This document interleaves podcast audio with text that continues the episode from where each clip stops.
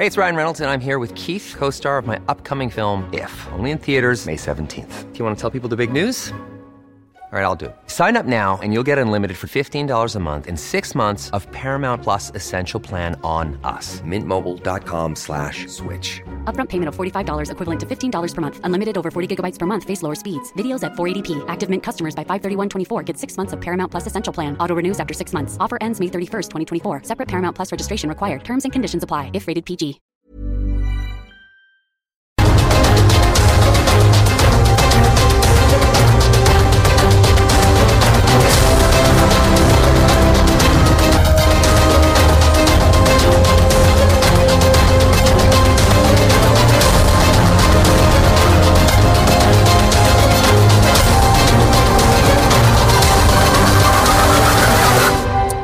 Las seis de la tarde en punto, hora del centro de la República Mexicana. Inician las noticias en el Heraldo Radio, como a usted le gusta escucharlas a esta hora de la tarde en todo el país. Vamos a iniciar directamente con este resumen de noticias, este adelanto, en un día 6 de enero del año 2021 que pasará la historia en los anales de los Estados Unidos. No se vivía una crisis en el Capitolio desde 1814 de esta naturaleza. Simpatizantes de Donald Trump no nada más se presentaron para protestar el Capitolio, irrumpieron dentro del Capitolio provocando la cancelación o la suspensión temporal de la sesión que se vivía en ese momento. Instantes de terror, de angustia, de enfrentamientos entre los elementos de seguridad del Capitolio y los miles de simpatizantes que tanto afuera como adentro protestaban al grito de Trump ganó, Trump ganó, Trump ganó horas completas de angustia y sobre todo de una presión eh, enorme donde todo el mundo en los Estados Unidos y en el mundo nos preguntamos dónde estaba la policía que llegó prácticamente cinco horas después de iniciado todo este enfrentamiento a las afueras de la sede del legislativo estadounidense. Más adelante le voy a presentar un análisis con Lila Ver, internacionalista especialista en temas de Estados Unidos para que nos diga todo lo que esto implica desde el punto de vista político, económico, social, cómo llegará un Joe Biden Biden a gobernar un país partido a la mitad y los republicanos, los republicanos, ya no todos, ¿eh? porque hay muchos que están en contra de Donald Trump, pues también haciendo ver que no es justo que los demócratas hagan menos a la mitad de los Estados Unidos que no están de acuerdo con el, dicen, el supuesto triunfo de Joe Biden. El asunto está de esta forma. En las últimas horas, en la las noticias más eh, urgentes que han ocurrido en los últimos minutos, súbale el volumen a su radio, debo informarle que hace unos minutos medios de comunicación de los Estados Unidos dieron a conocer que un grupo de republicanos, escuche usted esto, y estaríamos hablando miembros del gabinete de Donald Trump, han pedido a Nancy Pelosi, quien es eh, la, la, lideresa en, eh, en la Cámara de Representantes, un proceso de juicio y destitución en contra de Donald Trump. En este momento que le estoy informando, cuando el reloj marca las seis de la tarde con tres minutos, estaría ya analizando el Congreso estadounidense invocar la enmienda 25 de la Constitución de Estados Unidos con el objeto de remover a Donald Trump y dejar a Mike Pence las últimas dos semanas como presidente de los Estados Unidos con el objeto de garantizar una transición ordenada y pacífica el próximo 20 de enero.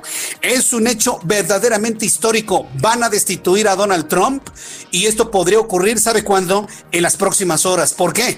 Porque también Nancy Pelosi hace unos minutos acaba de confirmar que la continuación de la sesión que tiene por objeto el certificar el triunfo de Joe Biden va a continuar esta noche no se van a esperar a mañana, no se van a esperar a pasado mañana, lo van a hacer esta noche hasta que se certifique el triunfo de Joe Biden. Así están las cosas en los Estados Unidos.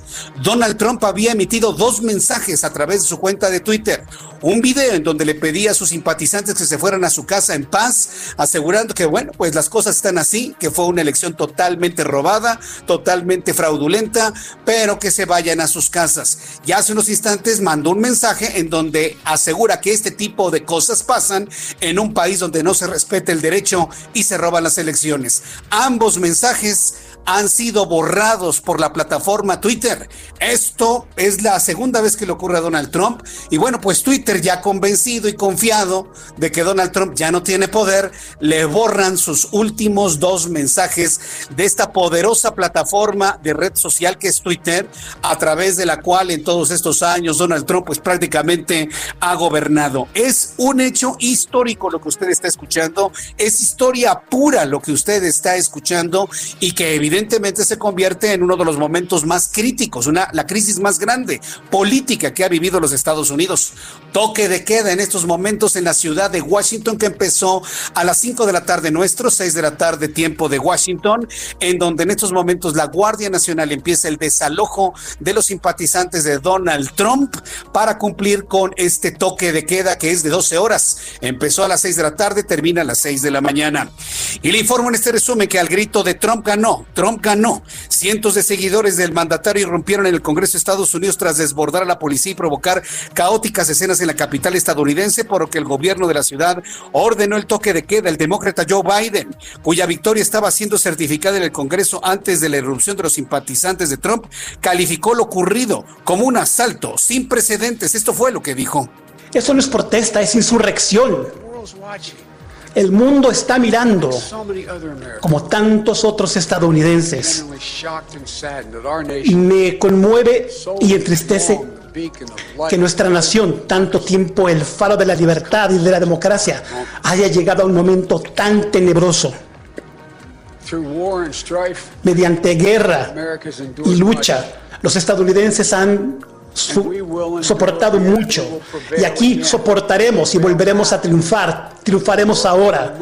El trabajo de este momento y el trabajo de los cuatro años que vienen debe ser la restauración de la democracia, de la decencia, del honor, del respeto, del Estado de Derecho, decencia simple y llana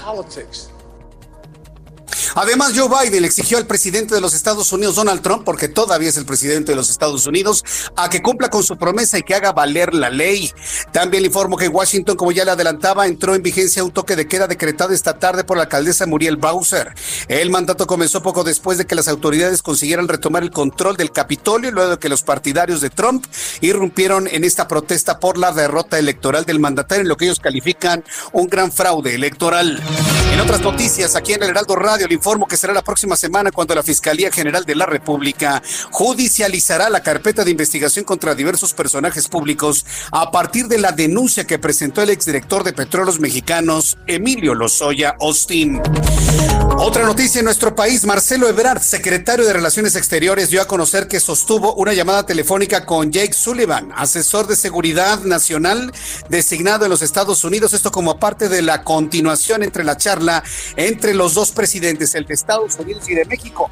Y mire que este, este encuentro, esta comunicación de Marcelo Ebrard, eh, secretario de Relaciones Exteriores, con el asesor de Seguridad Nacional, se dan horas después que López Obrador ofreciera asilo político a Julian Assange, un asunto muy espinoso que no le gustó nada a Joe Biden, ni a los demócratas, ni al próximo gobierno de los Estados Unidos. No les gustó absolutamente nada. Es más, lo vieron como un gesto beligerante, el darle asilo a un perseguido por parte de los demócratas desde tiempos de Barack Obama.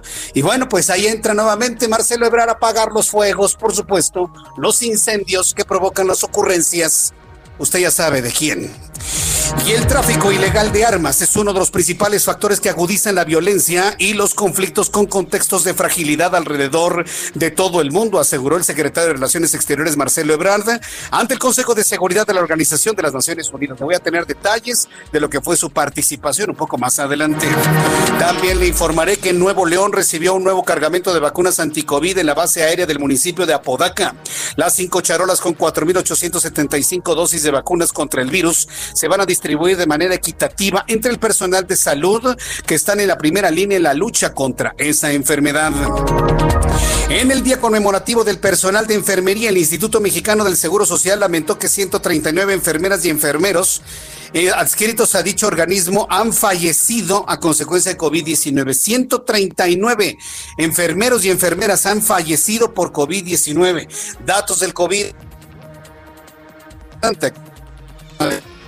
Y también le informo esta tarde que Claudia Sheinbaum, jefa de gobierno de la Ciudad de México, dijo que ante la saturación de los hospitales que existen actualmente en la entidad, será difícil cambiar el semáforo epidemiológico que se encuentra en rojo por lo menos hasta el próximo 10 de enero. Es decir, está hasta el 10 de enero, pero va a ser difícil cambiarlo de rojo.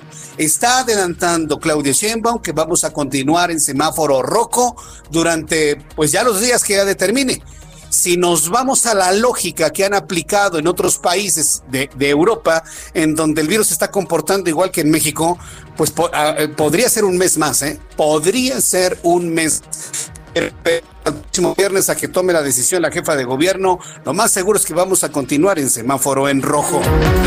Y también le informo en este resumen de noticias que en México se vendieron 94.353 automóviles nuevos durante el año 2020, lo cual significó un descenso del 28% con relación a 2019, de acuerdo con las cifras del Instituto Nacional de Estadística y Geografía.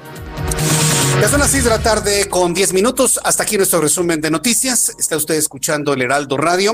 Y bueno, pues hoy vamos a iniciar un poco distinto nuestro programa de noticias. Vamos directamente a la información y entro en contacto con Lila Abed. Usted la conoce. Ella es politóloga, analista internacional, asociada a Comexi y bueno, pues profunda conocedora de la vida política, social, económica de los Estados Unidos. Lila Abed, gusto en saludarte. ¿Qué horas tan intensas hemos vivido todos? Lila Abed, bienvenida.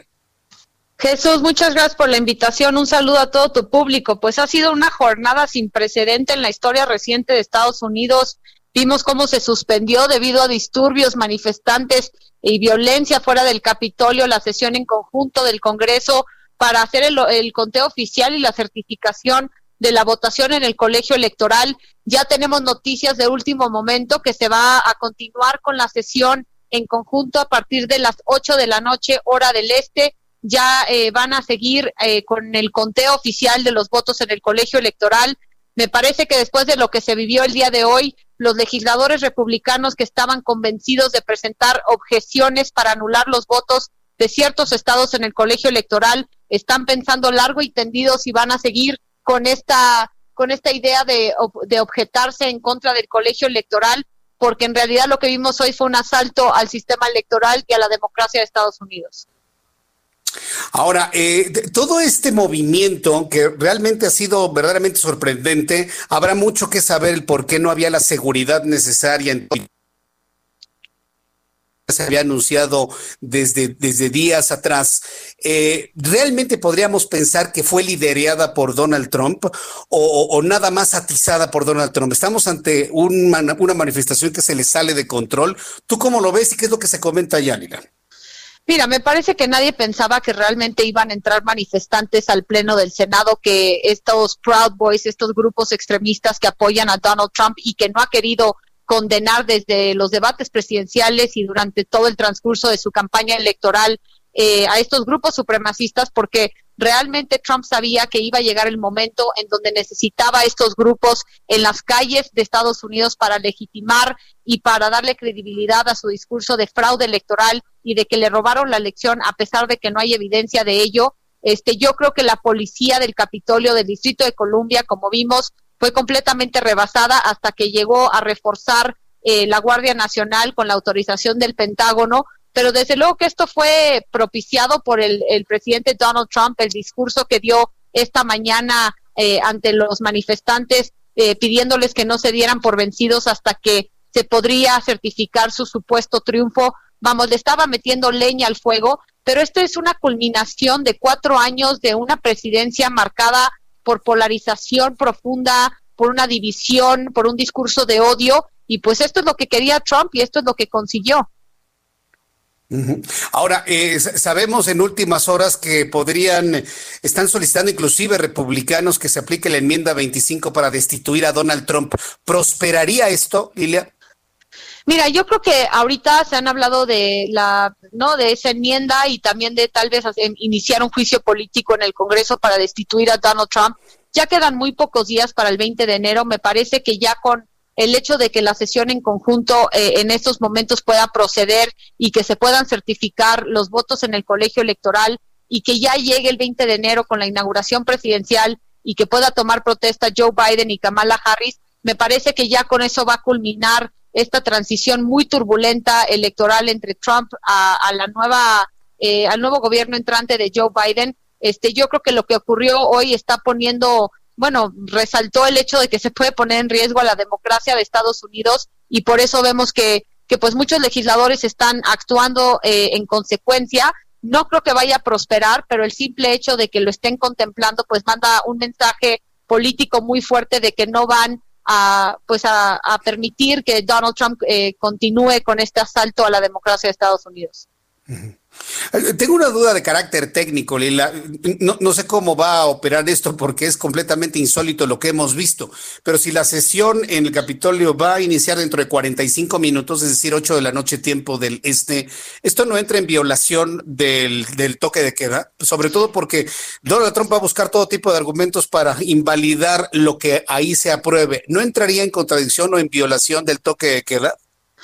Mira, en términos técnicos, pues sí sería una violación del, del, toque de queda. Yo creo que el toque de queda es más este dirigido a los ciudadanos del Distrito de Columbia para que no salgan a las calles por la violencia que se desató el día de hoy. Pero estamos hablando de miembros del Congreso de Estados Unidos que tienen la facultad y ahora sí que este, la responsabilidad constitucional, tal como lo marca la, la Constitución de Estados Unidos de que se tiene que llevar a cabo el 6 de enero la sesión en conjunto. Entonces yo creo que más que nada están poniendo este por delante, ¿no? Eh, el tema de que se tiene que seguir con el colegio electoral y yo creo que eso es lo más importante en estos momentos para mantener la estabilidad de la Constitución de Estados Unidos. Correcto. Bueno, pues eh, Lila Beth, vamos a estar muy atentos de lo que ocurra. Entonces, hoy mismo se inicia la sesión, hoy mismo se certifica el resultado del colegio electoral. ¿Y tú crees que hoy mismo se le dé entrada la posibilidad de la enmienda 25? Mira, yo no creo que podamos decir que hoy va a concluir la sesión en conjunto, porque si sí se presentan objeciones, Jesús, pues tienen eh, ambas cámaras hasta dos horas por objeción para debatir si procede o no esa objeción. Entonces puede demorarse si sí se presentan estas objeciones, salvo que realmente ya no se presente ninguna objeción y que esto nada más sea una sesión ceremonial este de mero trámite como suele ser, entonces posiblemente sí podamos tener este pues ya la certificación de los resultados en el colegio electoral, pero de no ser así, pues esto puede continuar hasta el día de mañana. Bien, Lila, pues estaremos atentos de cualquier novedad que exista a, lo largo de estas horas porque la información se sigue generando, los, los manifestantes siguen a las afueras del Capitolio, están abriendo el perímetro, la, policía y la Guardia Nacional. Todavía esto está, está avanzando allá y cualquier cosa, pues volvemos a entrar en contacto contigo. Muchas gracias, Lila Bet, por este análisis. Al contrario, Jesús, como siempre, muchas gracias por la invitación. Un saludo a todo tu público. Gracias, Lila Bed, internacionalista, politóloga, especialista en temas de los Estados Unidos. Es un día histórico en los Estados Unidos no precisamente para bien, sobre todo porque si usted tuvo la posibilidad, bueno, si no lo tuvo porque está en sus asuntos, yo le platico, los medios de comunicación locales han lamentado mucho lo ocurrido y lo han considerado como una de las vejaciones más importantes a la democracia en Estados Unidos. Francisco Villalobos se encuentra en Houston y también muy atento de lo que sucede en Washington, en Houston y otras partes de los Estados Unidos. Estimado Francisco Villalobos, qué día, ¿eh? Para la historia para la historia, para, para la infamia, para ser testigos de algo, Jesús Martín, que, que hace 150 años ni siquiera el general Robert E. Lee y todo el ejército del sur de los, de los del ejército de la Confederación jamás lograron hacer y es tomar en aquel entonces el, el, el, recién construido en etapas de construcción Capitolio de los Estados Unidos y cosa que los seguidores de Donald Trump lo lograron. Pero primero, antes que abrir el reporte de la crónica del día de hoy, Jesús Martín, te reporto que la, que la cuenta de Donald Trump, así es, la cuenta de Donald Trump ha sido eliminada de Twitter, tanto la cuenta de él como también la cuenta oficial del presidente de los Estados Unidos, que también tiene control de él. Por las próximas 12 horas, Twitter ha bloqueado el acceso y ha eliminado del timeline la cuenta de Donald J. Trump en mi opinión personal, creo que se tardaron como dos años o tres años y medio para hacer esto, pero todo esto a raíz de estos infames eventos que eh, no sé qué tanto elaboró mi compañera antes de entrar a lo que había sucedido, no quiero repetir todo, pero vimos las imágenes, las compartimos por Twitter de algo que, insisto, en 244 años de la República y 165 años de la construcción del Capitolio, del símbolo de la democracia, de la, de, la democracia, de la del centro legislativo más importante, argumentadamente hablando de todo el, de todo el mundo, fue tomado violentamente por unas manifestaciones, que, unos manifestadores que fueron incitados a la violencia por el mismísimo presidente de los Estados Unidos minutos antes en un discurso está arremetiendo con el tema de que nos robaron, de que solamente los valientes, el país es para los valientes, que la democracia hay que ir a pelearla, que vayan ustedes, vayan al Congreso, ahí los alcanzo después, el presidente de los Estados Unidos jamás llegó, vayan al Congreso y exijan a los congresistas, exigen a Mike Pence que haga lo correcto. Una ceremonia, querido Jesús Martín, que este, dicta la Constitución que tiene que pasar cada 6 de enero, que ha pasado por desapercibido, te lo juro por Dios, durante la historia moderna del, del, país. O sea, no es nada del otro mundo, no es cuestión de que se tenga que debatir nada. ¿Por qué? Porque ya los votos electorales habían sido certificados y aprobados desde mediados de diciembre, ¿te acuerdas? Y este simplemente lo que tenía que hacer el, vicepresidente Mike Pence, como digamos que maestro de ceremonias, es leer el sobrecito indicando cuántos votos electorales dio Alabama, cuántos dio Arizona, cuántos dio California, cuántos dio Florida, etcétera, etcétera, y declarar el ganador quien haya superado los 270 votos electorales, en este caso el presidente el presidente electo Joe Biden con sus 306.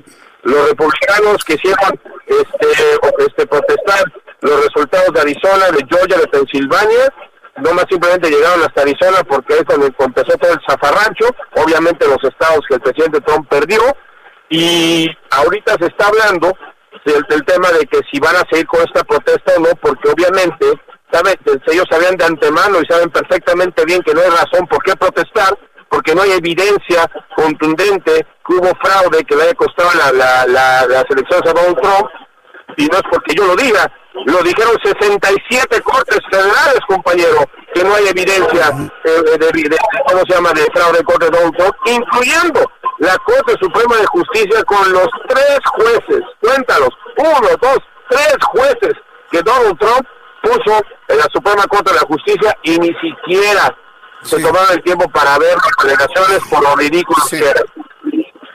Oye, Francisco, estoy revisando la cuenta de Donald Trump y sí me aparece, lo que quitaron fueron dos mensajes. El video en donde le pedía a los simpatizantes que vayan a casa en paz. Este tipo, cuando se hace un fraude del tamaño como el que se hizo. Esos dos eh, mensajes fueron borrados, pero me aparece todavía la cuenta de Donald Trump. No sé si, oye, Jesús Martín, no puedo usarla. no sé por qué. no sé si tú tú sí lo puedas ver, pero yo no tengo acceso a la cuenta. La cuenta dice que está, que es inexistente aquí en Estados Unidos. Y, tú, tú, ah, no puedes hacer eso. Porque estás en Estados Unidos. Claro, yo sí lo puedo ver aquí en México. Este, lo, estoy viendo. Y también el tema de que Trump, no tiene acceso, no tiene acceso a su cuenta. Ah, correcto. Sí, porque estaríamos eh, pensando, estaremos ante la posibilidad de que Donald Trump hubiera hecho y es porque ya no tiene acceso a su cuenta entonces.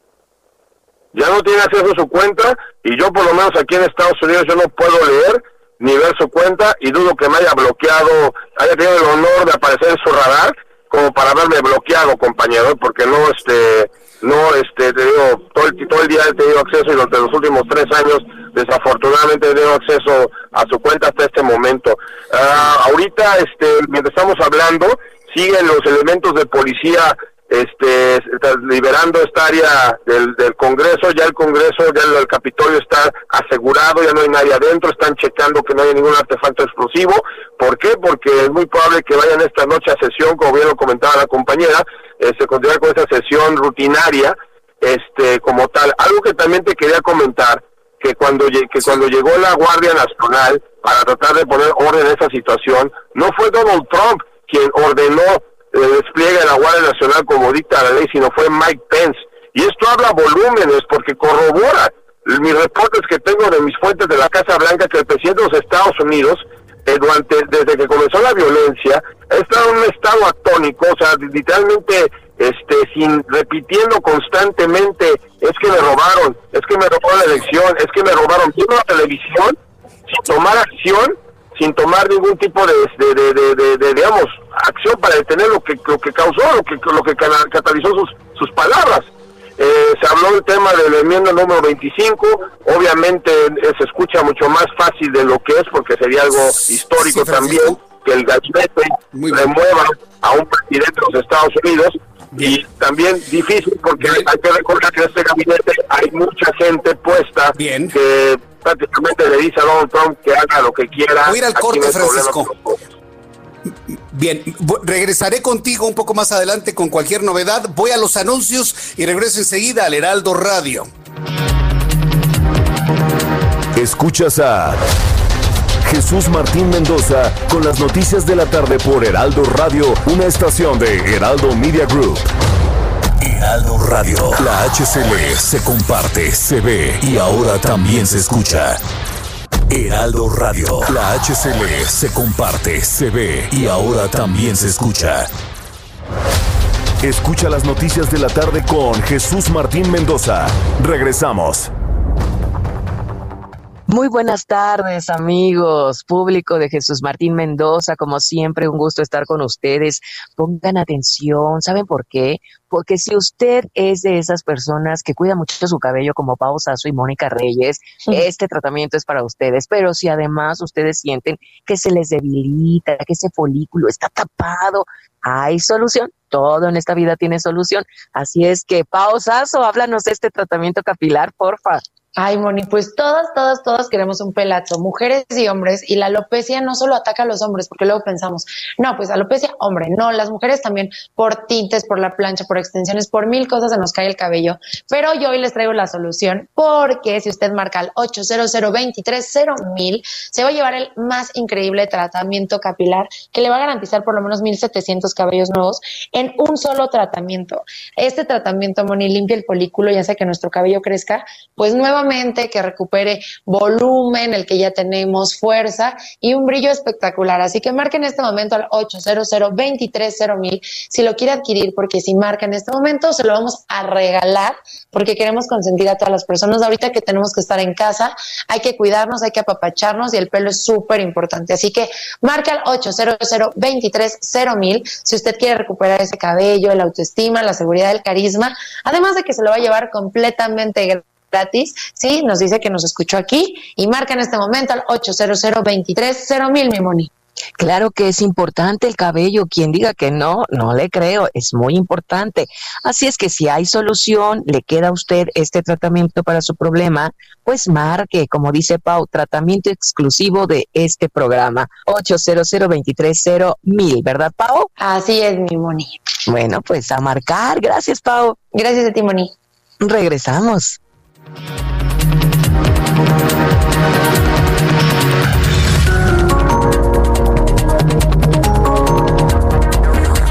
Las 6 de la tarde con 30 minutos, 32 minutos, las 6 de la tarde con 32 minutos es hora del tiempo de México, las 7 de la noche con 32 minutos hora de Washington DC. Hace unos instantes, súbale el volumen a su radio, el republicano Larry Rubin, usted conoce a Larry Rubin, que es el representante del Partido Republicano en nuestro país, ha emitido el siguiente mensaje a través de su cuenta de Twitter. Larry Rubin escribe, la violencia jamás es aceptada ni por el partido o sea, se habla del republicano, el partido de Donald Trump. La violencia jamás es aceptada ni por el partido, ni por Donald Trump, ni por cualquier republicano. Muy triste lo que aconteció en el Capitolio, donde nuestro vicepresidente Mike Pence tuvo que ser evacuado junto con otros congresistas. Esto es lo que está escribiendo Larry Rubin, expresando, bueno, pues la idea de los republicanos y debo decirle también el sentir también de los, de los republicanos y de, ellos mismos como cercanos al, al, presidente, todavía presidente de los Estados Unidos, Donald Trump. Eh, quiero decirle que yo sí veo la cuenta, todos vemos en México la cuenta de Donald Trump, pero me están informando que en los Estados Unidos efectivamente ha sido suspendida, ha sido bajada de la plataforma de Twitter. Entro en contacto con Gabriel España, director general de Isaki Capital Group, a quien yo le agradezco estos minutos de contacto con el auditorio del Heraldo Radio. Estimado Gabriel España, bienvenido.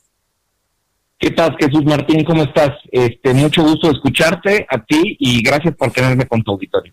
Cuando son las 7.33 allá en Washington, ¿cuál es el ambiente que se vive? Sabemos que llevan una hora y media de toque de queda. ¿Cómo, se vive en estos momentos la ciudad de Washington en este día, sin duda, totalmente histórico? Mira, es, es, es un día, es un día, es un día negro, es un día muy triste, es un día muy preocupante este, eh, eh, es, es la consecuencia de un periodo bastante largo ya de polarización que, que lleva a lo que vemos hoy y eh, amenazando la democracia y las instituciones de este país. Este, yo creo que sin duda ha sido, es un día que va a ser difícil de, de poder olvidar.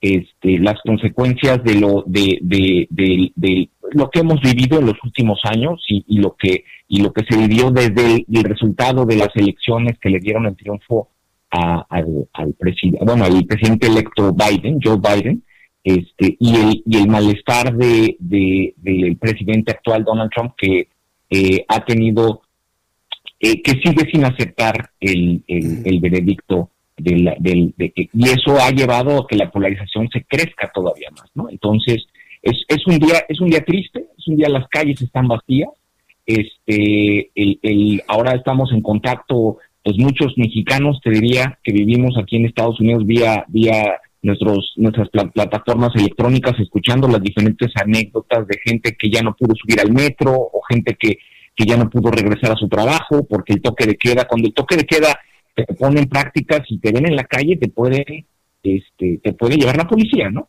Entonces es, es una situación complicada, es una desgracia lo que estamos viviendo y evidentemente, como Larry menciona, y es un buen amigo mío, Larry, este, eh, Rubin, el, la violencia no es solución. Y, y esto ha generado una tensión que si de por sí el tema de la pandemia es un tema que ha tenido a la ciudad de una manera pues estresada, es una situación muy estresante para todos los habitantes de la ciudad, pues esto, esto es un, una, una rayita más de estrés sobre, sobre la espalda de todos nosotros. Ahora, Gabriel España, estamos a unos minutos. Bueno, Nancy Pelosi se ha tomado muy en serio esto y no quiere que pase un día más sin que se certifique el resultado del colegio electoral. Eh, hasta este momento, ¿qué es lo que se informa ya en Washington si se va a dar o no esta reanudación de los trabajos dentro del Capitolio?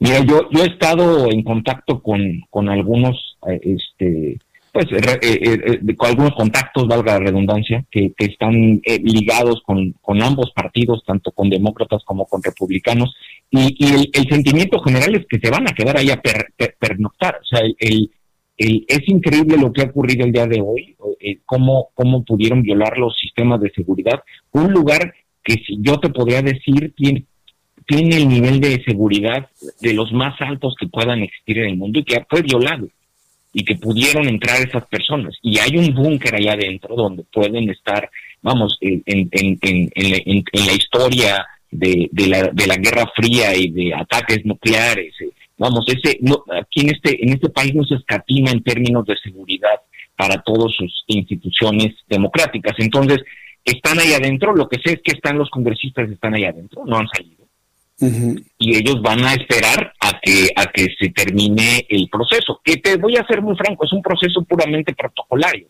no es un proceso eh, que tenga una consecuencia este mayor, o sea, se quiere, es más, ellos mismos, en, hubo una, una propuesta de alguien que decía, vamos a, hacerlo fuera, vayamos a otro sitio, y, y dijeron, no, no, es darle la razón a ellos y mostrar un signo de debilidad vamos a hacerlo aquí y nos vamos a esperar hasta que las cosas se calmen, ¿no? Entonces yo creo que en la medida de que de que el toque de queda empiece a funcionar y, que los, los, la gente belicosa que está tratando de, de hacer todo este este movimiento contra esta toma de este reconocimiento a la presidencia de electa de, de Joe Biden este, se muevan de, de, de la de, de, de del área de influencia del Capitolio si llevar a cabo el evento. Entonces, es cuestión de horas.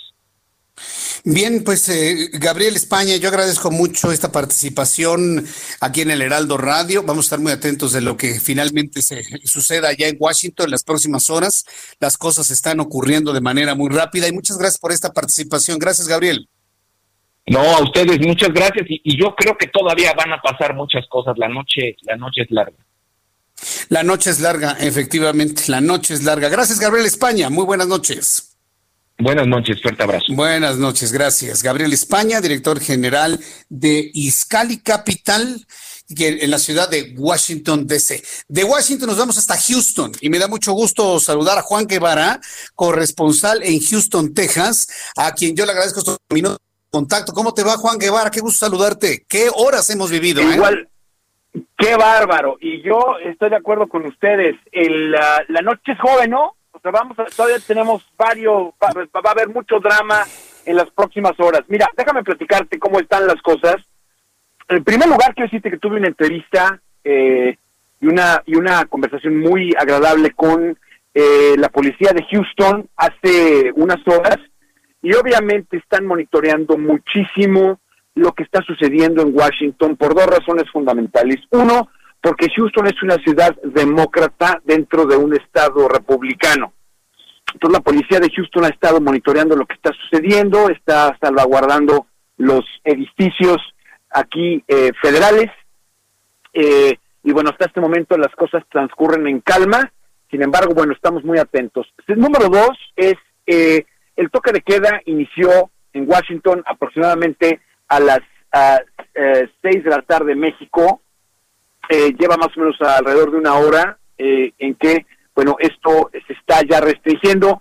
Noticias de último minuto es que Donald Trump o la, la cuenta de Donald Trump de Twitter fue eh, bloqueada por las próximas 12 horas y Twitter le acaba de advertir al Donald Trump que tiene que eliminar dos tweets que están incitando a la violencia y le acaban de decir a Donald Trump, si no quitas esos tweets y los borras, vamos a bloquear tu cuenta y vamos a prohibirte que estés en redes sociales. Número dos, muchas de las de los actores políticos de eh, en Washington y en los Estados Unidos han estado presionando a las redes sociales para que eh, le quiten el acceso a las redes sociales a Donald Trump, porque a todas luces estas manifestaciones que estamos viendo en Washington, esta toma de, de, personas eh, donde se toman selfies en, el, en la oficina de Nancy Pelosi y de otros destacados republicanos y, y demócratas, pues es, es derivado 100%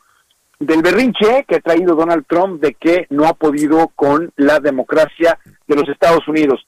¿Qué, se, ¿Qué es lo que se espera? Bueno, en primer lugar, esperamos un derrumbe fuerte de los mercados financieros el día de mañana. Ya los estamos empezando a ver en diferentes partes del mundo. Es decir, mañana la economía va a sufrir fuerte a nivel internacional. Número dos, podemos confirmar que eh, ambos candidatos a senador eh, demócratas van a obtener el triunfo en las elecciones. Esto lo podemos confirmar aquí en No Media News y lo podemos confirmar también eh, eh, a través de nuestras encuestas, además de que ya lo están empezando a confirmar cadenas como Fox News, Telemundo y CNN. Ya están también dando la, em, la victoria a los dos senadores demócratas, por lo que esto le da la mayoría a Joe Biden, tanto en el Congreso como en el Senado y esto cambia diametralmente el juego político de este país y cambia diametralmente la repercusión de esta administración entrante con la relación con México. ¿Por qué?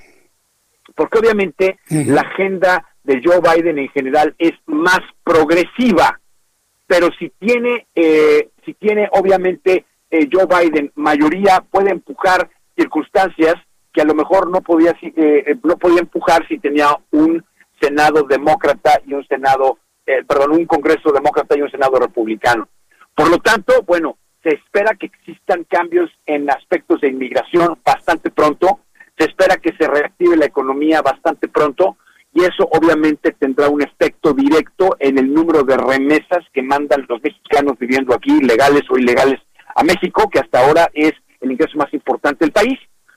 También una de las cosas que se han llamado mucho los se ha llamado mucho en los medios de comunicación aquí la atención es que México no ha condenado la violencia que está en Washington, por lo menos no, no hasta este momento. Y eso es una falla más de la diplomacia mexicana.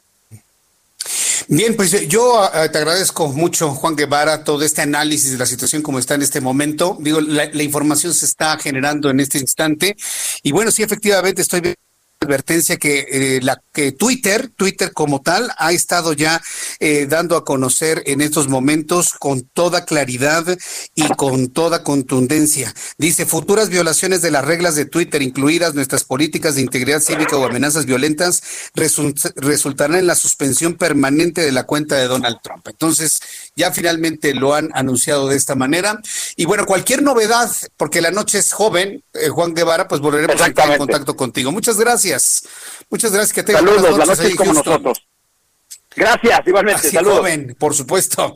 Buenas noches, que te bien. Juan Guevara, nuestro compañero allá en Houston, en Houston, Texas este colega, colaborador, bueno, pues ya socio y bueno, tantas cosas, Juan Guevara, a quien le mando un saludo y un saludo también a nuestros amigos que nos escuchan en la ciudad de Houston y todos sus alrededores. Gracias por estar en sintonía con el Heraldo Radio. Entro en contacto con Larry Rubin, representante del Partido Republicano en nuestro país. Estimado Larry, hace unos instantes leíamos al aire el más reciente mensaje de Twitter que subiste. Bienvenido, Larry. Gracias, Jesús Martín. Pues muy entristecido por eh, los acontecimientos del día de hoy, que pues la violencia nunca es la respuesta, ¿no? La violencia nunca es la respuesta. ¿Cómo, cómo los republicanos están digiriendo esto? Eh? Porque, vaya, hasta nuestras informaciones está hablando que los mismos republicanos estarían pidiendo la enmienda 25 para destituir a Donald Trump. ¿Cómo, cómo digiere el Partido Republicano este asunto histórico completamente, Larry? Pues mira, la realidad es que, eh, que, las protestas eh, pacíficas pues, pues siempre son bienvenidas, ¿no? Pero eh, cuando algunas personas buscan a través de la violencia eh, pues eh, tomar la, la, ley en sus manos es cuando existe el grave error y, habría que también analizar quiénes son específicamente y qué propósitos tienen, ¿no? Porque eh, porque siempre puede haber propósitos diferentes a, los de los que los que marchan, pero lo triste de todo es que definitivamente se ven en el marco de, una resolución importante el Congreso y que a fin de cuentas el Congreso va a dictaminar los resultados de la forma que, así lo, vean conveniente, ¿no? O sea, este, este tipo de actos eh, no ayudan en lo absoluto para, para, una, para una democracia como lo es eh, la estadounidense, Jesús Martín. Bien, pues eh, eh, yo lo que estoy viendo es que a Donald Trump hoy, hoy 6 de enero, prácticamente se le acabó el poder porque le quitan su cuenta de Twitter, que es una herramienta que ha utilizado durante estos años prácticamente para gobernar y comunicarse y mover al mundo, no nada más a los Estados Unidos, sino al mundo. Y hace unos instantes el vicepresidente Mike Pence anunció hoy que él va a certificar la victoria de Joe Biden, pues haciendo de lado la petición que le hizo el presidente de los Estados Unidos como partido republicano, ¿esto, esto qué significa, Larry?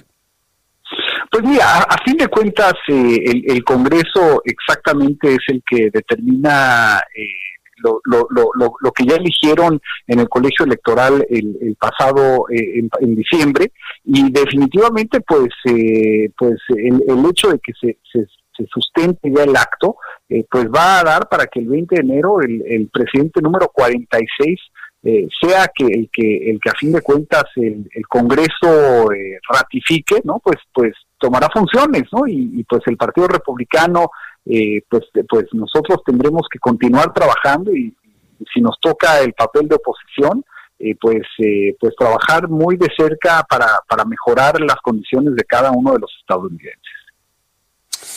Bien, Larry, pues estaremos atentos de lo que ocurra.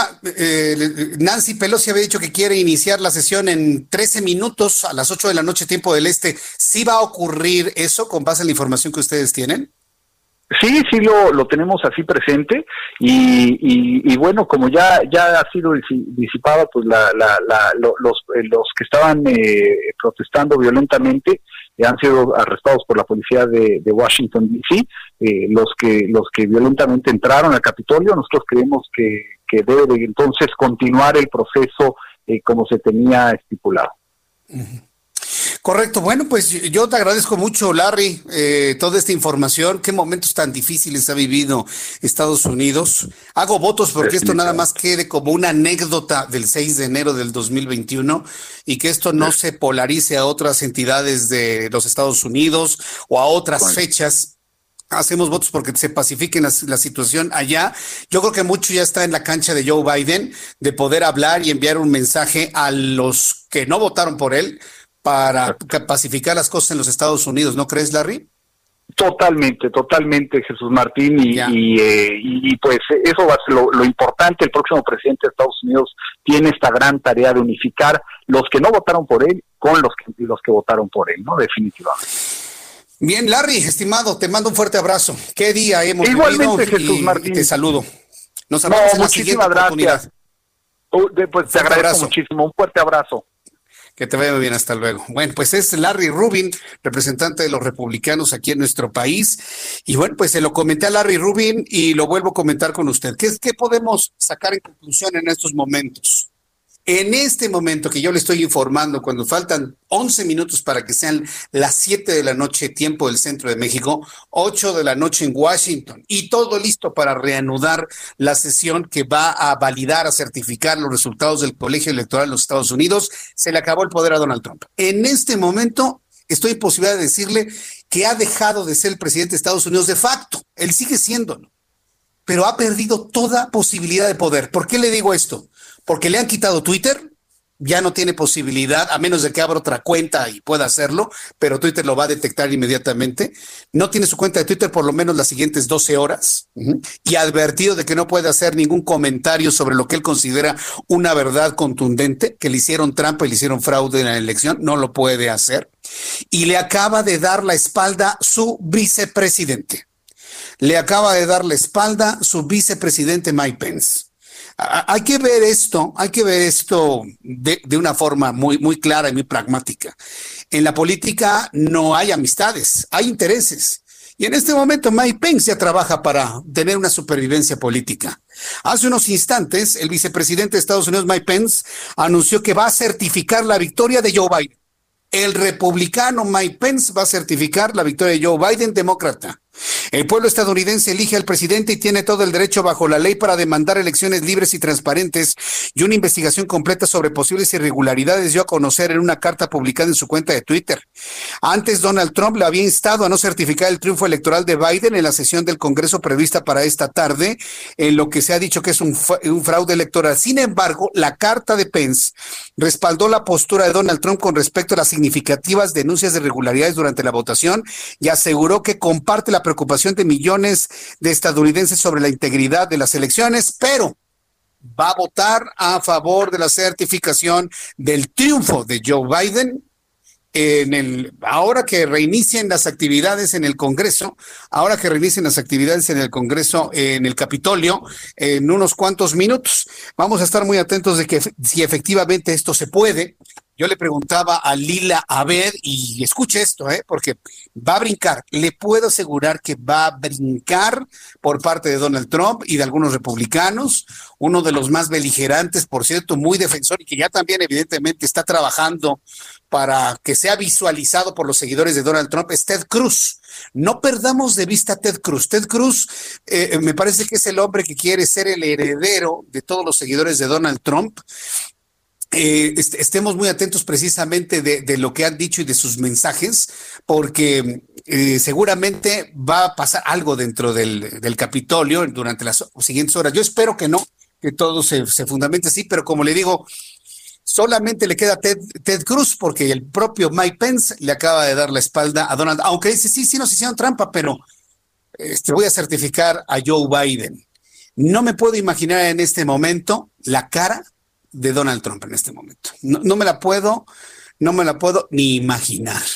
Todos le han dado la espalda, todos, inclusive, imagínense, integrantes de su propio gabinete entrando en contacto con la archienemiga de Donald Trump, que es Nancy Pelosi, para poder establecer la enmienda que le pueda quitar el poder ya total a Donald Trump. Pero en este momento, con estos elementos que yo le he comentado, Donald Trump ha perdido el poder en los Estados Unidos de facto, ha dejado de ser el presidente de Estados Unidos de facto, de facto. Él lo sigue siendo, pero ya no tiene elementos para control, ya no tiene elementos de poder.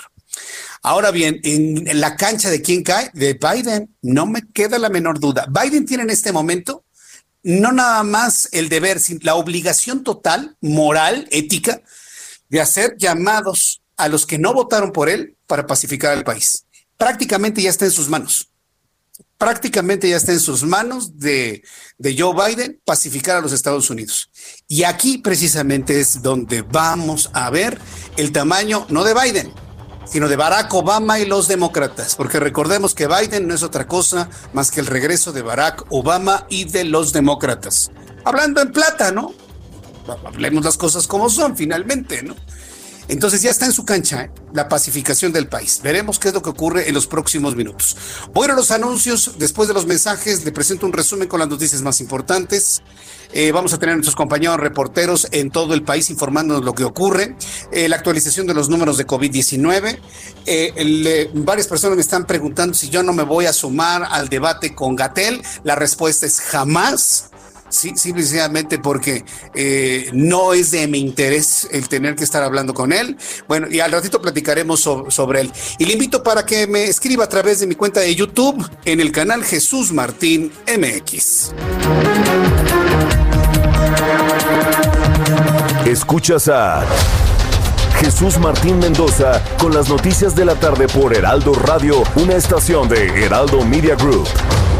Heraldo Radio. La HCL se comparte, se ve y ahora también se escucha. Heraldo Radio. La HCL se comparte, se ve y ahora también se escucha. Escucha las noticias de la tarde con Jesús Martín Mendoza. Regresamos.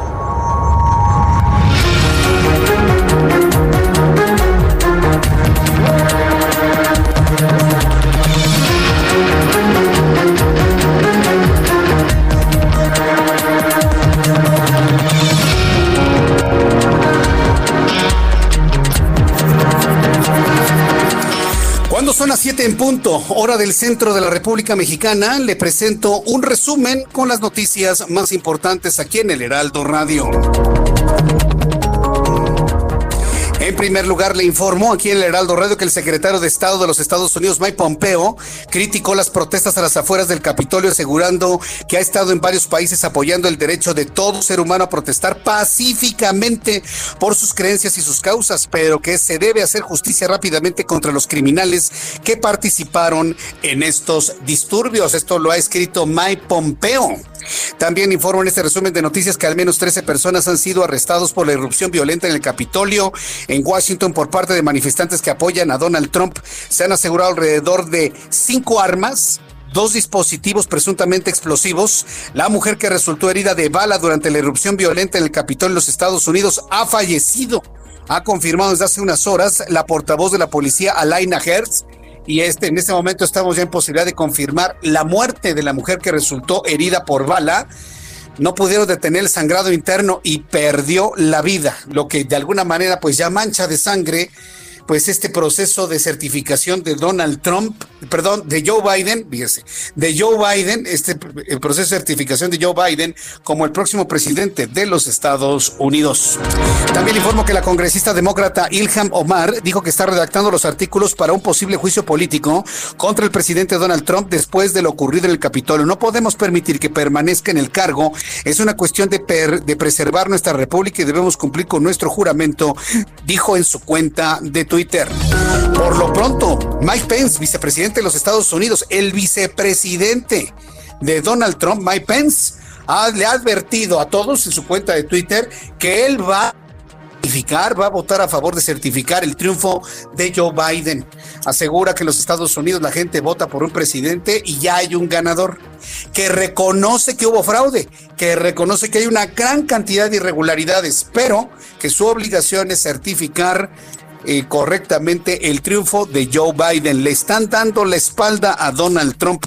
Mientras tanto, Twitter informó que eliminó el video publicado en la cuenta del presidente Trump sobre las protestas en el Capitolio. Le suspendió su cuenta por 12 horas y advirtió que se podría eliminar de manera definitiva si vuelve a incurrir en infracciones graves y repetidas a la política de integridad cívica y moral de la red social. Por su parte, Facebook también eliminó el video de Trump sobre protestas en el Capitolio por incitar, dicen ellos, a la violencia. La Confederación Patronal de la República Mexicana, le doy a conocer en este resumen de noticias aquí en el Heraldo Radio, exigió este miércoles al gobierno federal respetar las energías renovables después de que la Comisión Federal de Electricidad amenazó con reducirlas al culparlas de un histórico apagón masivo. El pronunciamiento de la Coparmex ocurre un día después de que la Comisión Federal de Electricidad, empresa del Estado mexicano, pidió sacar de operación a parte de los generadores privadas de energía renovable al responsabilizarlas del apagón que afectó a 10.3 millones de personas las semana pasada. El senador Mauricio Curi González anunció su renuncia como coordinador de la bancada panista en el Senado, en el cual desempeñó durante los últimos dos años. En una carta dirigida a los miembros del PAN, el senador por Querétaro afirmó que esta ha sido la experiencia más honrosa y gratificante de su vida porque dice, soy un convencido de que los asuntos más trascendentales de la vida nacional deben incluir la visión de personas de la sociedad. También informó que la Secretaría de Gobernación a través del Instituto Nacional de Migración informó que lamentablemente el año pasado en distintos puntos de la frontera norte, el grupo Beta rescató los cuerpos de 53 personas originarias de Guatemala, Honduras, El Salvador, México, Haití y Estados Unidos. En un comunicado, la dependencia precisó que este rescate de cuerpos se registró entre el 1 de enero y el 9 de diciembre de 2020 y que se puede afirmar que la mayoría de las personas que murieron son hombres de entre 30 y 50 años, así como dos infantes de 10 años, un bebé de un mes y otro de 11 días de nacido. Qué drama, ¿eh? Qué drama humano. Son las noticias en resumen. Le invito para que siga con nosotros. Le saluda Jesús Martín Mendoza.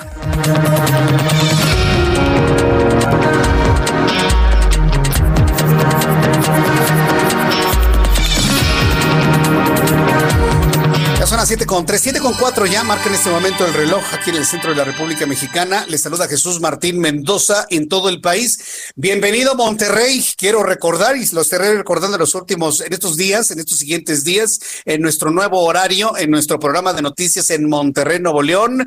Las noticias se escuchan en este horario de de las 7 a las 8 en Monterrey a través del 90.1 de frecuencia modulada. Saludo precisamente a Daniela García, nuestra corresponsal en Monterrey, Nuevo León. Adelante, Daniela, ¿qué información nos tienes? Buenas noches. Muy buenas noches, Jesús. Así es, el día de hoy, eh, este miércoles, arribaron 4.875 dosis más de la vacuna de Pfizer contra COVID-19 al Estado para ser aplicadas al personal médico de la entidad. Te platico, el lote de vacunas arribó a la base aérea militar un poco antes de mediodía para después ser trasladadas al hospital local, el primer cuadro de la ciudad. Esto pues bajo un fuerte operativo de seguridad. Estas vacunas que ya están aquí en el estado empezarán a aplicarse mañana jueves al personal médico de Nuevo León y la aplicación de estas vacunas será distribuida para los diferentes hospitales, eh, 2.633 al Instituto Mexicano del Seguro Social, 822 a los hospitales del Estado, 831 a los hospitales privados, 113 dosis para el hospital universitario, 335 para los hospitales de la Sedena y 41 dosis más para los hospitales de Pemex que operan aquí en el Estado.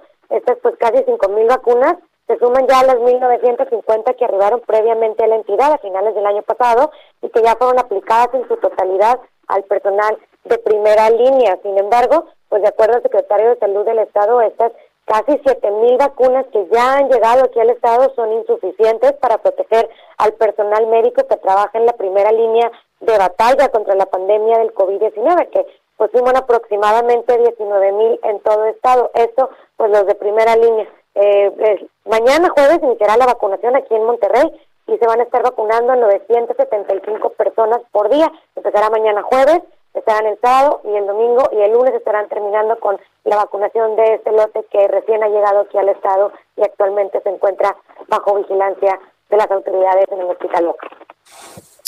Correcto, pues eh, gracias por la información, Daniela García, muy atentos durante todos estos días de lo que sucede en todo Nuevo León. Muchas gracias por esta información. Muy pendientes, Jesús. Muy buenas noches. Mm, hasta luego, muy buenas noches. Ya le adelantaba, ya le adelantaba en nuestro resumen de noticias que el vicepresidente de los Estados Unidos, Mike Pence, está advirtiéndole tanto al Partido Republicano como a la opinión pública, obviamente a su propio presidente Donald Trump, que él va a avalar, él va a avalar eh, el triunfo de Joe Biden.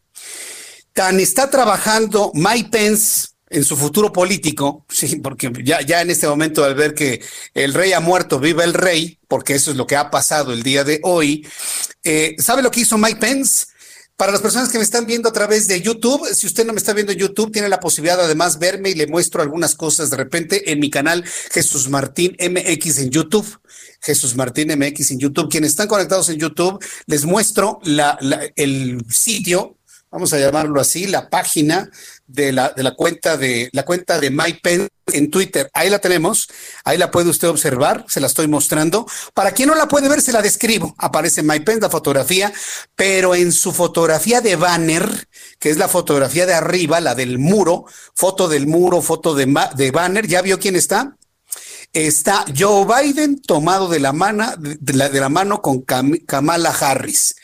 Ahí, ahí, lo estamos viendo. Mike Pence, vicepresidente de los Estados Unidos republicano, ha colocado una fotografía del próximo presidente de Estados Unidos, Joe Biden, y la próxima vicepresidenta, Kamala Harris, en su propia cuenta de Twitter.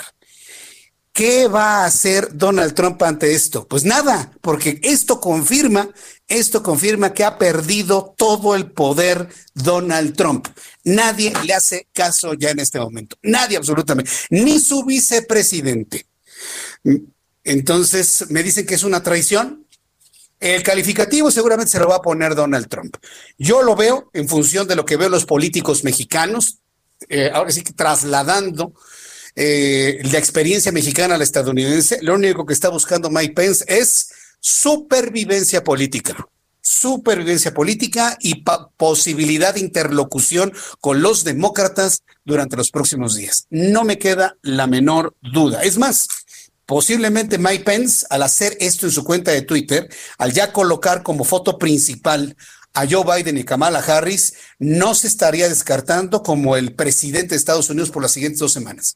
Si fructifica la enmienda, la enmienda para quitarle el poder a Donald Trump, o en su caso, fíjese que nadie lo ha hablado, pero yo sí lo visualizo, la posible renuncia de Donald Trump en las próximas horas la posible renuncia de Donald Trump en las próximas horas. Hay dos, dos vías, ¿eh? pero mientras esto ocurre, que entran dentro del ámbito de la especulación, pues yo le invito a que sigamos escuchando otras noticias. Por ejemplo, entro en contacto con Atahualpa Garibay, corresponsal en Tijuana, Baja California. Adelante, Atahualpa. Buenas tardes, eh, Jesús Martín. Buenas tardes al auditorio. En Baja California, la Secretaría de Salud del Estado anunció nuevamente el cierre de restaurantes, bares que operan en la entidad a pesar del semáforo rojo. Alonso Pérez Rico, secretario de Salud, dijo que ante el incremento de casos de contagio de COVID-19 se ha decidido que se suspenda nuevamente la operación de estas actividades comerciales que fueron reaperturadas apenas en septiembre de este año con la entrada en vigor del semáforo naranja anteriormente. Sin embargo, el secretario general de la Cámara Nacional de la Industria Restaurantera Canirac, en Baja California, Miguel Ángel Badiola Montaño, anunció hace apenas unos minutos que se ha comunicado con el gobernador del estado, Jaime Bonilla Valdés, quien dice que de viva voz le informó que no habrá cierres de restaurantes, bares.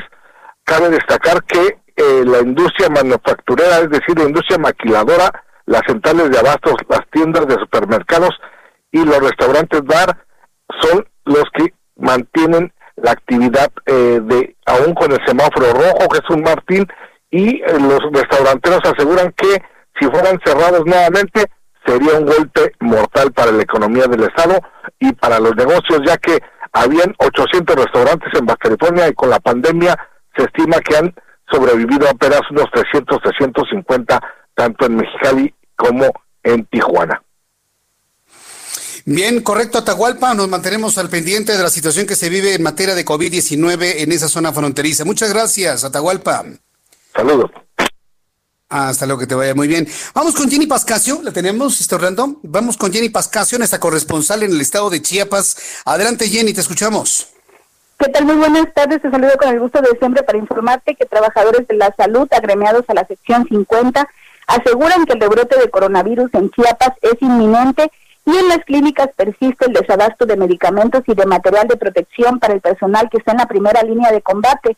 María de Jesús Espinosa de los Santos, secretaria general de esta sección, en voz del personal, lamentó que el gobierno del estado mantenga en verde el semáforo epidemiológico, mientras en las clínicas y hospitales aumenta el número de pacientes con síntomas relacionados al COVID-19. El año pasado fueron 900 trabajadores de la salud contagiados y cerca de 50 fallecieron a causa del virus. En esta segunda oleada suman ya 26 los empleados positivos y dos ya murieron. Además dijo que existe preocupación por las reacciones adversas que la vacuna contra el COVID provocó en algunas personas, además de que el Estado no cuenta con la infraestructura necesaria para mantenerla en refrigeración, por lo que se encuentran desconfiados. Esa es la información por el momento. Ese es el problema que se está generando en algunas partes de la República Mexicana. Eh, te, lo pregunto, Jenny Pascasio, ¿hay certeza, por ejemplo, en el caso de Chiapas, que se pudo mantener la cadena de frío de los 70 grados Celsius bajo cero para preservar el buen estado de la vacuna? No, eh, los trabajadores de la salud precisamente mencionan eso, que no tienen las condiciones ni la infraestructura necesaria para poder mantener a salvo estas vacunas que eh, van a aplicarse primero a ellos precisamente y se, y se pronostica que también a los maestros. Vaya, pues eso sí, realmente me suena preocupante, pero bueno, vamos a estar atentos de, de, lo que suceda allá en el estado de Chiapas y de lo que se informe. Muchas gracias por esta información. Eh, Seguiremos pendientes. Seguiremos pendientes. Bueno, cuando son las siete con trece, hora del centro de la República Mexicana, eh, eh, ¿con quién vamos, Orlando? Ah, vamos con nuestros compañeros reporteros urbanos, periodistas especializados en información de ciudad. Nada más quiero decirle que ya se reanudó la sesión de Congreso que resume la votación para certificar a Joe Biden. En unos instantes le voy a presentar un poco de audio. Este, eh, en este momento se vamos a escuchar un poco de lo que está ocurriendo en estos momentos eh, en el Capitolio todo ha regresado a la normalidad y en estos momentos, bueno, se reanuda la sesión en el Senado. Vamos a escuchar unos cuantos segundos. The world saw Americans elected officials hurriedly ushered out en esos momentos eh, la sesión eh, fluye sin ningún problema, todos evidentemente con sus cobrebocas, a excepción de quien está hablando. Ahorita le digo quién es el, el congresista que en estos momentos está haciendo uso de la palabra, porque yo en realidad no los conozco. Pero vaya, la noticia está dada. Ha reanudado, ha reanudado el, el proceso de certificación de la votación del colegio electoral. Eh, lo que se pensaba no iba a ocurrir hoy, ni mañana, y tal vez en algunos días, Nancy Pelosi hizo todo lo posible porque se reanudara. Aquí la pregunta técnica, ¿estos congresistas dentro del Capitolio estarían en violación del toque de queda que determinó la alcaldesa de la ciudad de Washington, D.C.? Todo lo que se acuerde dentro del Capitolio en medio de un toque de queda va a ser válido o no va a ser válido. Yo dejo esta pregunta en el aire porque nadie la ha planteado, nadie se la ha podido contestar con toda claridad. La alcaldesa en Washington DC determinó un toque de queda de 12 horas. Nadie puede estar en la calle y todo el mundo debe estar en sus casas, incluidos los legisladores, pero no están en sus casas, están trabajando y están legislando. Entonces, la pregunta es, ¿será válido lo que aprueben dentro del Capitolio, tomando en cuenta que hay un toque de queda? Mire, lo pragmático es que sí va a ser válido, pero yo planteo eso. Cuando las cosas no son parejas, finalmente ya sabe finalmente cómo son. Vamos con nuestros compañeros reporteros urbanos. Gerardo Galicia, ¿en qué punto del Valle de México te encuentras? Adelante, Gerardo.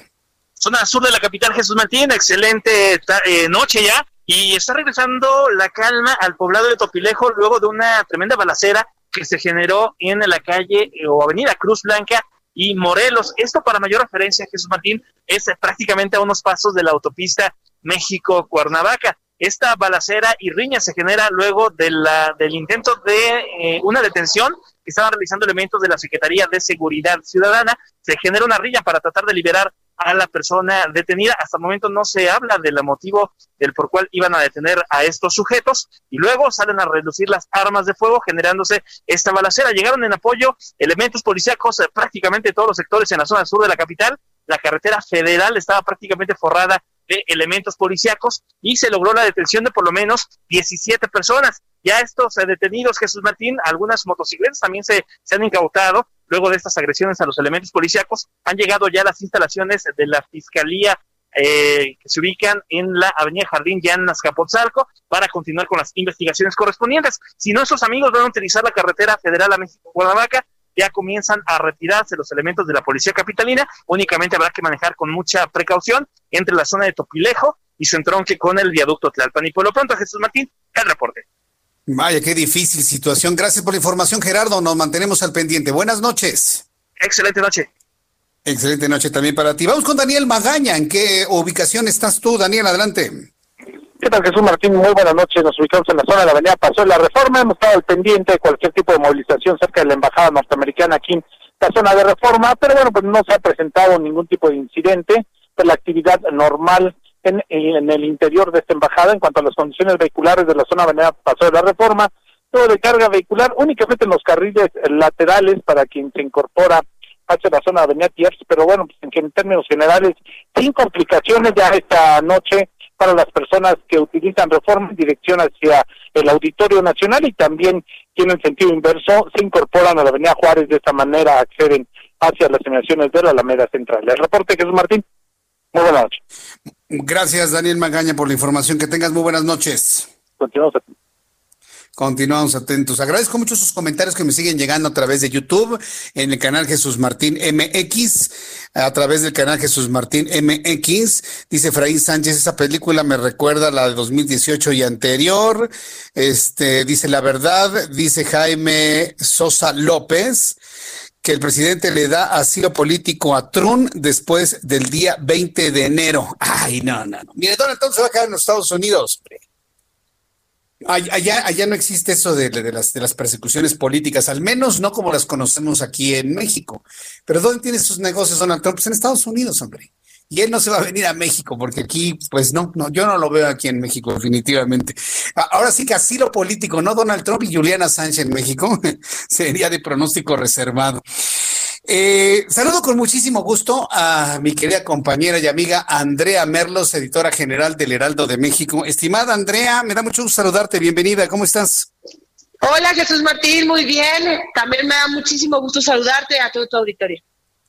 ¿De qué nos vas a platicar el día de hoy, Andrea? Fíjate, Jesús Martín, que un poco saliéndonos de todo este caos que ha habido en el día, ¿no? Entre todo lo de Estados Unidos y también lo de México, que ahorita estábamos aquí en la redacción del Heraldo en su versión impresa, estábamos viendo los datos de, del subsecretario de Salud y parece que hoy, si mal no me equivoco, otra vez estamos rompiendo un récord en, el número de pues de muertos por la pandemia y cosa que nos trae este pues aterrorizados de todas las formas, ¿no? Y un poco eh, juntando a esto, Jesús Martín, lo que quiero contarte es que hace unos días todos escuchamos al presidente López Obrador decir que lo peor estaba pasando, que es una frase que recurrentemente eh, pues nos ha dado en, varias situaciones, pero principalmente en la de COVID. Y sin embargo, eh, pues la media nacional eh, de ocupación de camas está al 50% y la ocupación nacional de, ocupa de camas de, terapia intensiva está al 70% y no hablar de la Ciudad de México, que estamos al 87% por promedio ahorita en estas épocas. Pero lo más impresionante y es triste a la vez, y, lo quiero platicar contigo y con tu auditorio, es que todo esto es repercusión del semáforo rojo. Qué loco, pero es real, porque no nos quedamos en casa, Jesús Martín. Y cuando se dijo que nos, nos fuéramos a, semáforo rojo y que nos resguardáramos, pues llenamos las playas, rentamos casas en donde pudimos, nos fuimos con, con el pretexto de hacer lo que creemos que está bien, porque yo creo que no llegamos al nivel de cinismo que, que de repente muchos enjuician. Uno cree que lo está haciendo bien Jesús Martín, ¿no? Y dice, pues es mi familia, pues qué más da, solo es una prima más, ¿no? No necesitas hacer grandes fiestas, no necesitas hacer grandes reuniones para estar ocasionando lo que estamos viviendo en la Ciudad de México. Entonces resulta que del 17 de diciembre para acá, Jesús Martín Auditorio, es cuando más se ha disparado la ocupación eh, de camas, principalmente en terapia intensiva. Y quiero contarles que en el periódico, pues todos los días recibimos muchas historias.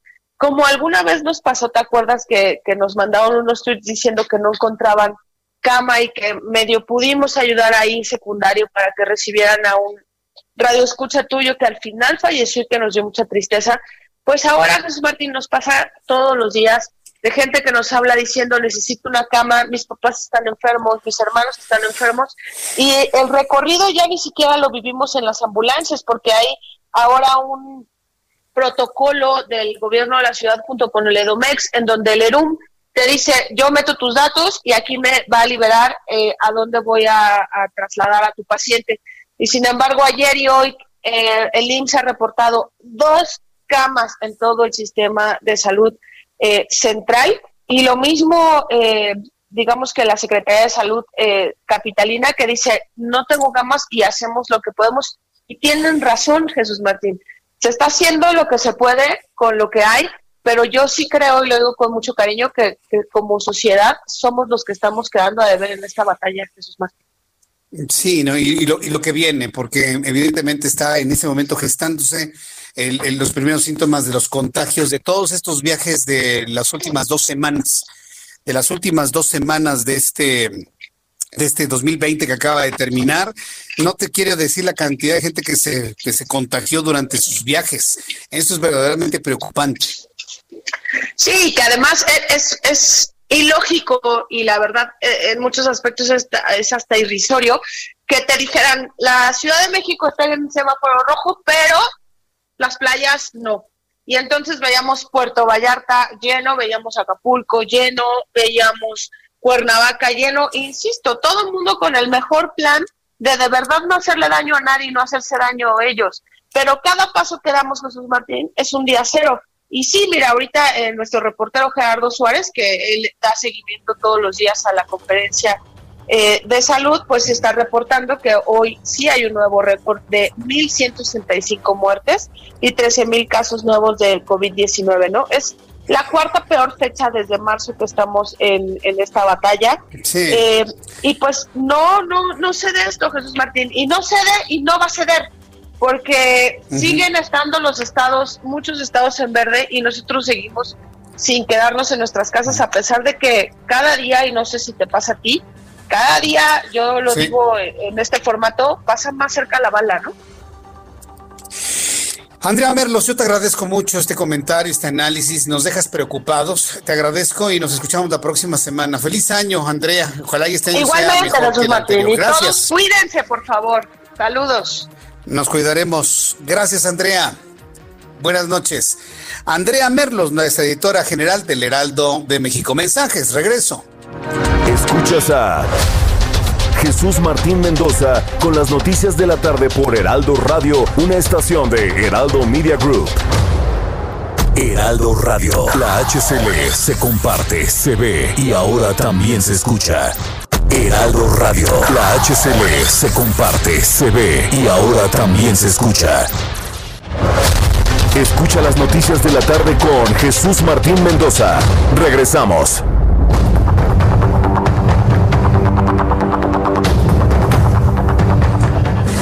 Son las siete y media, las 19 horas con 30 minutos, hora del centro de la República Mexicana. Escucha usted el Heraldo Radio.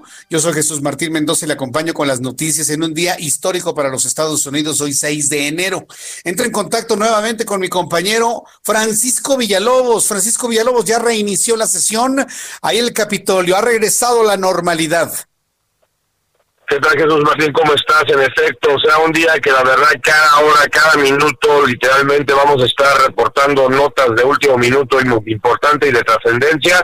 Y me atrevo a decir que antes de que llegue la hora, la hora cero de este 6 de enero, este, habrán más noticias, pero en el Capitolio ya se ha renovado esta, esta sesión especial para contar los votos de Biden y la noticia de último minuto, Jesús Martín, es lo, lo, lo, la lógica el favor que le acaba de hacer Donald Trump y sus seguidores desquiciados que asaltaron el Capitolio de los Estados Unidos a Joe Biden, los republicanos, por lo menos los dos senadores que este, han tomado la palabra desde que Mitch McConnell y también Chuck Schumer, líder demócrata, Mitch McConnell, líder republicano, tomaron la palabra, acaban de anunciar que retiran, retiran la protesta que tenían en contra de la elección de Joe Biden retiran la petición de un, con una comisión especial para investigar un fraude que jamás existió en estas elecciones del 2000, este 2020, las de noviembre 3, eh, y no porque lo diga yo que no existiera el fraude, es de que de las 67 cortes, incluyendo la Suprema Corte de Justicia que escuchó o se rehusó a escuchar los argumentos de un fraude que no existió, ninguna encontró evidencia que haya habido algún tipo de fraude que haya que haya este este gritado que Donald Trump se erigiera como presidente de los Estados Unidos. Y eso es muy importante porque o sea este ya este se acabó. O sea este este fue digamos la gota que derramó el océano Pacífico compañero porque el asalto que recibieron al Congreso de los Estados Unidos, algo que ni siquiera el más recalcitrante este, congresista que apoya esta eh, desafortunada causa del presidente de los Estados Unidos, Donald Trump, se esperaba ver que en primer lugar acabaran matando a una mujer en este que intentaba asaltar a un este, este lastimar a un policía del Congreso, ver a personas armadas hasta los dientes sentados donde se, donde está el presidente el vicepresidente, vicepresidente, vicepresidente Mike Pence y donde o sea digamos para muchos es la la iglesia la catedral de la democracia de este país qué triste que les haya caído el 20 horas después y no este y no antes después de tres años y medio cuatro donde ellos también fueron cómplices Jesús Martín cómplices y responsables del monstruo que crearon llamado Donald Trump y como en la obra de Frankenstein se les salió fuera de control su, su creación a los republicanos y les explotó en la cara hoy en su casa. Vaya, pues mira, aquí hay un asunto que me parece interesante. Ya me, acabas de comentar que los dos senadores republicanos acaban de retirar la petición de una comisión especial para investigar un supuesto fraude. Por lo menos dos de los doce. Dos de los doce. Por lo menos dos de los doce, correcto. Eh, Mike Pence acaba de decir en una carta que aunque reconoce que hubo fraude, él va a validar la elección de Joe Biden. Inclusive en su cuenta de Twitter ya puso la fotografía de Joe Biden y Kamala Harris. Twitter le quita la cuenta a Donald Trump. Eh, Donald Trump ha dejado de ser presidente de los Estados Unidos, Francisco, de facto porque ya no tiene poder, ya nadie le hace caso, no tiene posibilidad de influir absolutamente nada en este momento. ¿Tú cómo lo ves?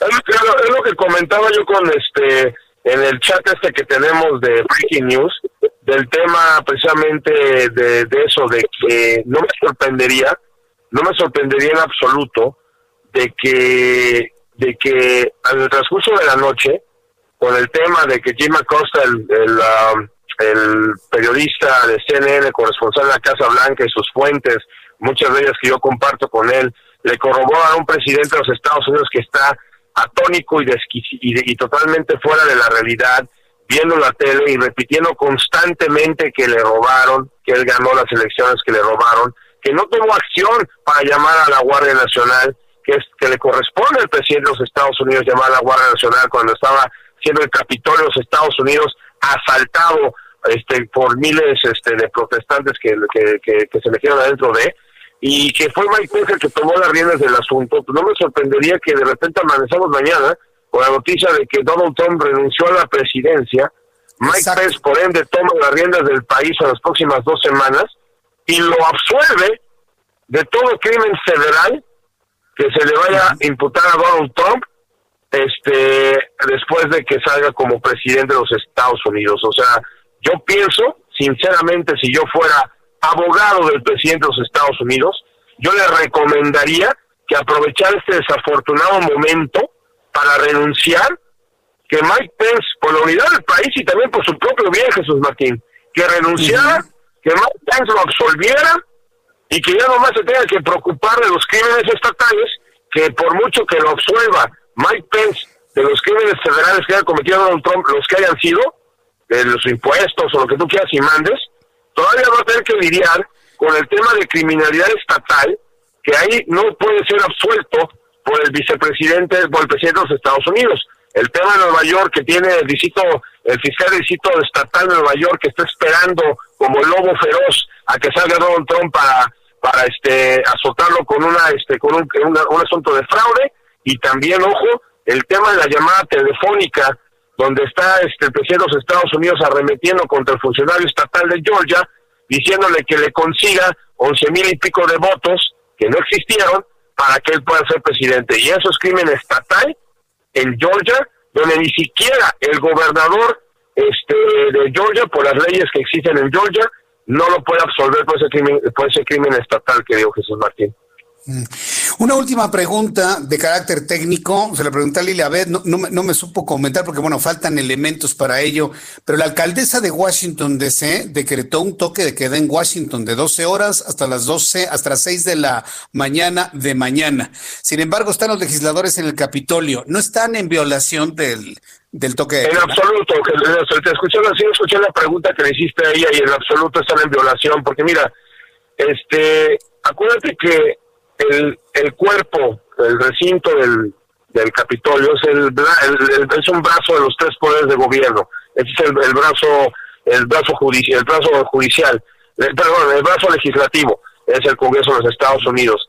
Y un policía, un policía digamos de Washington DC quien estaría ejecutando ese toque de queda, no tiene jurisdicción sobre una sobre el Capitolio de los Estados Unidos. Estamos hablando como una como lo mismo que una embajada, vaya. Es haz de cuenta un área donde ellos no pueden eh, este ejecutar las leyes ni de la ciudad, ni de una ni de una infracción ni nada. Eso le corresponde a la policía del Capitolio. Y así como la policía del Capitolio no tiene ningún poder para poder entrar a la Casa Blanca y, y, ejecutar las leyes de, digamos, del Capitolio o una orden de aprehensión para que se presente a declarar a alguien, el de la Casa Blanca al Capitolio tienen derecho para hacer eso, ni tampoco ir a la Corte Suprema de Justicia para arrestar a un juez por algún crimen como tal. O sea, es parte de los balances que existen entre los tres niveles de gobierno que este que que, que este cómo se llama que es lo que mantiene digamos la paz y tranquilidad de este país. O sea que y, que le ha funcionado durante los últimos 244 años. Así que no no aplica el toque de queda para ellos. Tampoco te voy a ser sincero tampoco no aplicaría para reporteros y camarógrafos. La prensa puede estar rondeando por el toque de queda para documentar precisamente el mismo o sea, hay mucha gente que está fuerte el toque de queda compañero Sí, correcto. En términos, eh, aplicándolo, bueno, tratando de entender en términos mexicanos, el del Capitol y sus alrededores son zona federal. Y ahí, evidentemente, si es zona federal, pues entonces no, no aplica lo que es en este caso local o estatal. Para entenderlo de esa manera, pues y, bueno, ya, ya con esa explicación, bueno, ya no va a haber ninguna duda de que entonces están dentro de la legalidad, trabajando y legislando en estos momentos. Bueno, validando la elección de Joe Biden. Así es, totalmente un tema, un, evento que insisto que en 244 años de historia, compañero, jamás de los jamases había sido noticia, porque pasaba por desapercibido, porque simplemente es una situación de ceremonia. Pero hoy, para siempre y para siempre, el 6 de enero, el Día de los Reyes Magos, porque eso siempre tiene que pasar el 6 de enero, caiga en domingo o caiga en sábado, por siempre para siempre se ha recordado como el día que el Capitolio de los Estados Unidos fue asaltado por una bola de terroristas domésticos, porque no son protestantes, son terroristas domésticos, hay que decirlo con nombre y apellido, Jesús Martín, porque eso no es protestar, fueron a vandalizar el, la catedral de la democracia de este país y pusieron en peligro la continuación del gobierno de este país. Bien, pues Francisco Villalobos, mañana nos comunicamos a ver cómo avanzó la historia en las próximas 24 horas. Te envío un fuerte abrazo. Qué momento histórico en los Estados Unidos. Gracias, abrazo, Francisco. A ver si no amanecemos con un presidente Mike Pence. ¿eh? Te mando un fuerte abrazo, compañero. Muy buenas noches. Lo veo altamente probable, lo veo altamente probable. Abrazo, gracias. Francisco Villalobos con esta información desde Houston. Es lo, es lo que le comentaba y mire, ya en los Estados Unidos se empieza a visualizar. Es altamente probable que renuncie Donald Trump.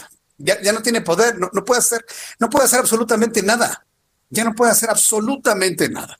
No puede mandar mensajes de Twitter, no le puede decir nada a Mike Pence. Sus, eh, sus legisladores hace unos instantes acaban de retirar eh, la petición de una comisión especial. Ya no tiene cuenta de Twitter. Bueno, en fin, todos los elementos, las herramientas, los marros, las espadas, los gladios que tenía para luchar, no los tiene ¿para qué lo quiere usted ahí de, de, pues de adorno, ¿no? De Oquis, ahí en las siguientes dos semanas, haciendo qué, diciendo qué. Es verdaderamente increíble. Y, y, lo que nos dice Francisco Villalobos me parece muy, muy lógico. Renuncia a Donald Trump, el presidente será Mike Pence y el presidente Mike Pence lo absuelve de todos los cargos y San se acabó y se va tan tan tranquilo a su casa. Me dicen, ah, es que se va a venir a México a asilo. Y he leído varios mensajes de tweet, se va a salir de los Estados Unidos. No es cierto, Estados Unidos no es México, señores. Calma, calma, calma. Aquí no es, allá no es como aquí, que el que termina su gestión se tiene que ir a Irlanda, ¿no? Se tiene que ir a la luna. No, en Estados Unidos no, allá se va a quedar Donald Trump. Y esta salida, aprovechar esta circunstancia, esta coyuntura, yo estoy de acuerdo que le conviene. Así que estemos muy atentos ¿eh? de la del posible anuncio de la renuncia de Donald Trump en las próximas horas. Si esto no ocurre en las próximas 24 horas, ya no ocurrió. ¿eh? Es, es un asunto coyuntural. En este momento, mientras el Congreso está a punto de validar la elección del colegio electoral de los Estados Unidos. Bien, tengo comunicado, vamos a hablar de otras cosas cuando son las 7.41, las 7.41 hora del centro del país. Juan Carlos Hernández Mejueiro es psicólogo social, es misionero egresado de la Universidad Pontificia Urbana Urbaniana de Castel Gandolfo en Roma. Estimado Juan Carlos Hernández, qué gusto saludarlo, bienvenido. Igualmente, muchas gracias Jesús por la invitación. Este asunto de los Estados Unidos como que empañó un poco el día central que estamos viviendo, que es el día en el que se recuerda cuando los magos de Oriente o los reyes de Oriente fueron a adorar al, niño Jesús en la ciudad de Belén hace dos mil años. Eh, me preguntaban que por qué esta celebración se, se hace hasta el 6 de enero y no más cercano a la Navidad. ¿Cuál es la razón de esto?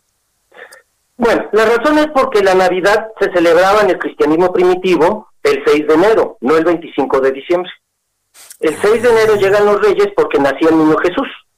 De hecho, las eh, religiones ortodoxas, cristiana ortodoxa rusa, cristiana ortodoxa griega, están celebrando hoy Navidad. Si usted ve las noticias de allá, hoy es Navidad allá. ¿Por qué? Porque era la Navidad en el cristianismo primitivo. De todas maneras, era una fiesta romana que se eligió en el cristianismo. ¿Por qué? No se sabe qué día nació Jesús. No hay ningún documento que lo diga.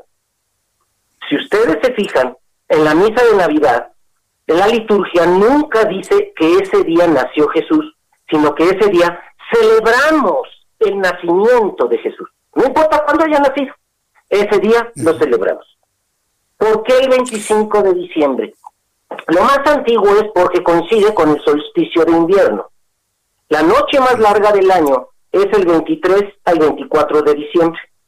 Cuando la noche empieza otra vez a ser cortita, los antiguos tenían miedo que la oscuridad se comiera la luz, que el sol desapareciera, porque si vivimos en el hemisferio norte, eh, en estas fechas, en diciembre, en invierno, el sol se va haciendo chiquito y más frío, chiquito y más frío, y la noche más larga y la noche más larga, hasta que llega el 23 de diciembre, que es la noche más larga. El 24 para 25 de diciembre, el sol regresa un grado en el firmamento, otra vez va a tardar tres meses hasta la primavera a volver a calentar. Pero estas, estos ciclos astronómicos eran observados antes cuando no mirábamos para abajo hacia el celular, sino para arriba hacia el firmamento, y ellos se daban cuenta de los movimientos estelares, cuáles eran planetas, cuáles eran estrellas fugaces, y cuando era el solsticio de... Solsticio quiere decir sol quieto, sol estatua. Cuando empieza el año, año nuevo no era el primero de enero. La Iglesia Católica lo cambia en el Concilio de Trento en 1563 eh, año Nuevo era coincidía con el Año Nuevo romano, pagano, primero de abril, de abril, de abril, de abril. Hoy eh, eh, ya no es Año Nuevo, sino se festeja el Domingo de Resurrección.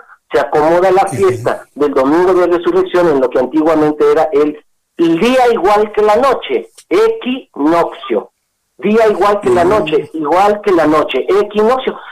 Y entonces empezaba el año. ¿Qué se celebraba en esta fiesta el día de hoy? La rosca de, llamada de Reyes hoy era un pan romano que simbolizaba el ciclo solar, simbolizaba el ciclo del año que se acababa y que empezaba otra vez.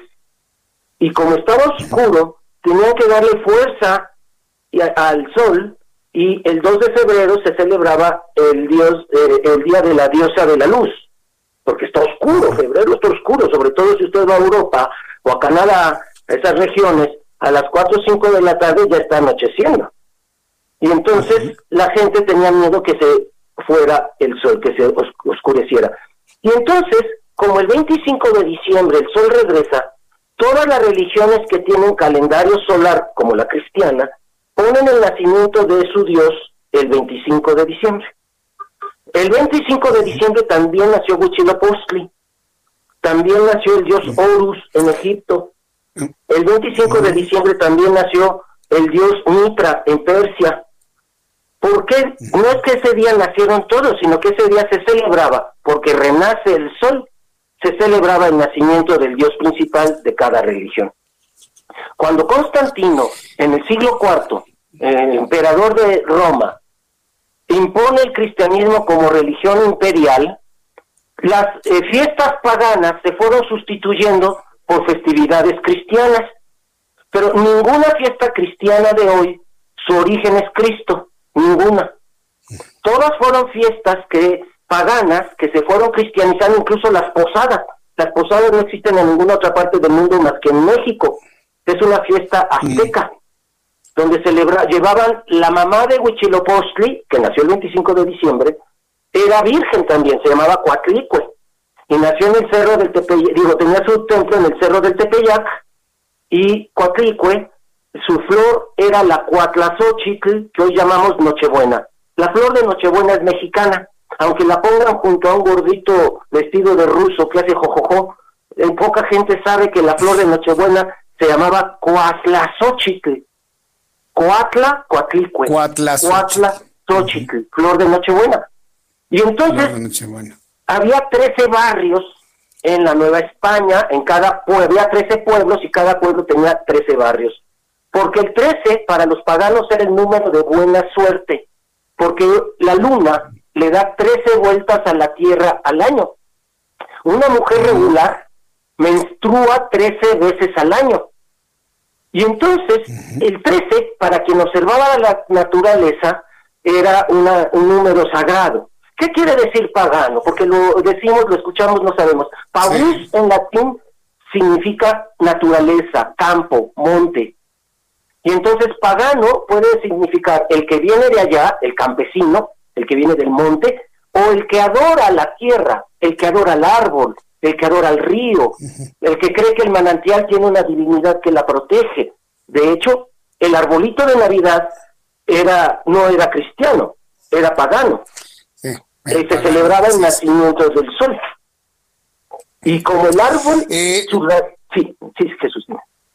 Sí, sí, sí. Eh, lo que pasa es que se, me está terminando el tiempo de esta explicación que es muy interesante, es muy amplia. Si me da oportunidad de poderlo invitar este, en una oportunidad futura para seguir platicando sobre esto, porque pocas veces quienes profesamos la, religión católica nos detenemos a tratar de entender lo que es este calendario con fenómenos astronómicos, con el origen de las cosas.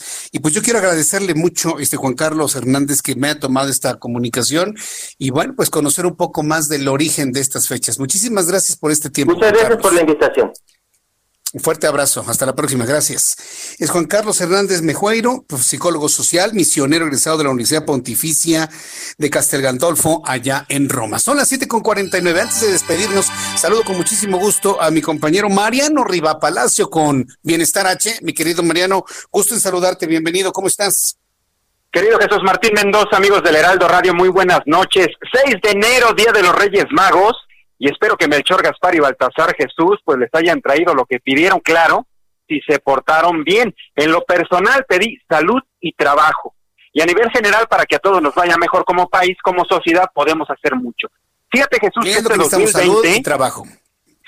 definitivamente. El 2020 fue un año tremendo, tú lo sabes, terrible en muchos aspectos que tiene una enorme enseñanza. Entonces, la pregunta es, ¿qué nos espera para este 2021 en un México que se muestra inquieto y deseoso de volver a las calles, a las fiestas, reuniones, a llenar estadios, cines, teatros, eventos deportivos, culturales, conciertos y todo lo que hacíamos antes de la pandemia?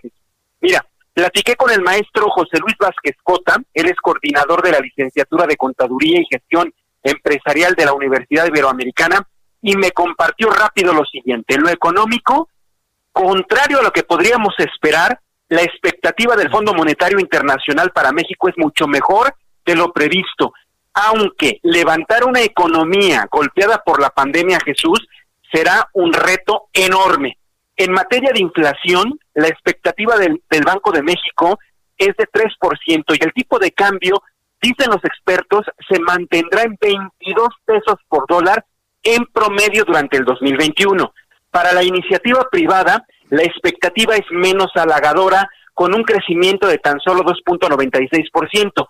Todo mundo, Jesús, tenemos puestas nuestras esperanzas en la vacuna contra el COVID-19, pero con una proyección de vacunación que se extiende hasta marzo del 2022, deja ver que no será distinto el 2021 del 2020. Ahora, En el ámbito de las inversiones en acciones en la bolsa de valores, las acciones, fíjate, más buscadas este año serán empresas como Amazon, Facebook y Tesla, las cuales se van a mantener en un estado similar de ganancias a las otorgadas en este último periodo.